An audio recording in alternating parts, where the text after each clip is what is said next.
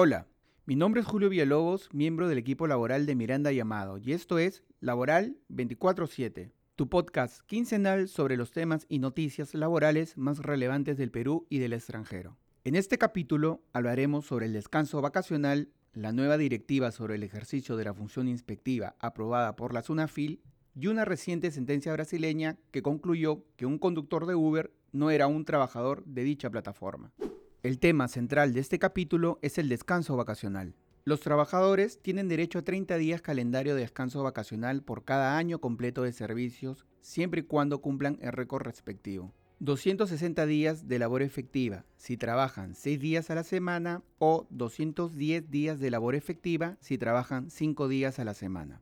Aunque lo ideal es que empleador y trabajador se pongan de acuerdo sobre la oportunidad del descanso vacacional. Cuando eso no sea posible, quien finalmente decidirá será el empleador.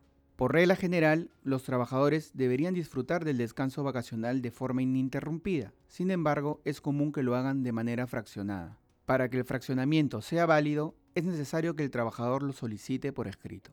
Además, se deben respetar los siguientes parámetros. 15 días pueden ser gozados en periodos de 7 y 8 días ininterrumpidos y el resto de días pueden ser gozados en periodos inferiores de hasta un día. También es posible que empleador y trabajador se pongan de acuerdo para acumular hasta dos periodos vacacionales siempre que después de un año de servicios continuo el trabajador goce de por lo menos un descanso de 7 días calendario. Este acuerdo debe constar por escrito.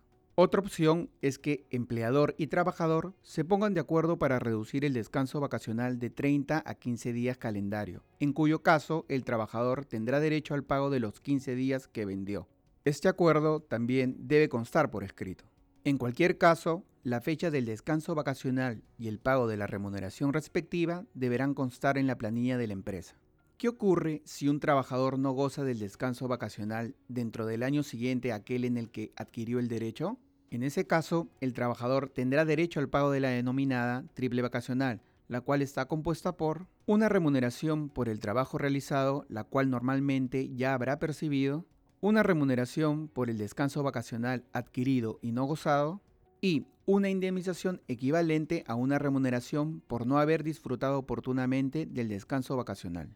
Esta indemnización se genera de manera automática una vez transcurrido el año en el que se debió gozar del descanso vacacional y el trabajador no pierde el derecho a percibirla, aunque goce del descanso de manera extemporánea. Los únicos trabajadores que no tienen derecho al pago de la indemnización vacacional son los gerentes o representantes de la empresa que, por su posición en esta, pueden decidir no hacer uso del descanso vacacional. ¿Tienes muchos trabajadores que no salen de vacaciones hace bastante tiempo? Es común que surjan dudas relacionadas al adelanto, acumulación y fraccionamiento del descanso vacacional. Si es así, te recomendamos actualizar tu política de vacaciones y, si no tienes una, emitirla lo más pronto posible. La noticia laboral del Perú se refiere a la nueva directiva sobre el ejercicio de la función inspectiva aprobada por la SUNAFIL. La directiva establece reglas y disposiciones generales para el ejercicio de la función inspectiva en la etapa de actuaciones inspectivas de investigación. Entre los puntos más resaltantes de la directiva están los siguientes. Primero, se detallan las causales por las que un inspector puede abstenerse de intervenir en las actuaciones inspectivas, entre las que destacan la amistad íntima, enemistad manifiesta o conflicto de intereses objetivo con el sujeto inspeccionado o el denunciante. Segundo, se insiste en que los inspectores deben disponer el término de las actuaciones inspectivas si toman conocimiento de que el mismo asunto ya está siendo discutido en un proceso judicial. Tercero, se establece que los requerimientos de información podrán ser formulados a través de cualquier sistema de comunicación electrónica, siempre y cuando éste permita comprobar su notificación y el sujeto inspeccionado haya dado su autorización. Cuarto, se distingue entre la negativa injustificada y el impedimento de ingreso al centro de trabajo como supuestos de infracción a la labor inspectiva y se precisa que, por regla general, el sujeto inspeccionado debe permitir el ingreso del inspector al centro de trabajo dentro de los 10 minutos siguientes a su llegada. Finalmente, se recalca que el acta de infracción no puede contener hechos, fundamentos ni conclusiones distintas a las advertidas en las medidas de actuaciones inspectivas bajo responsabilidad.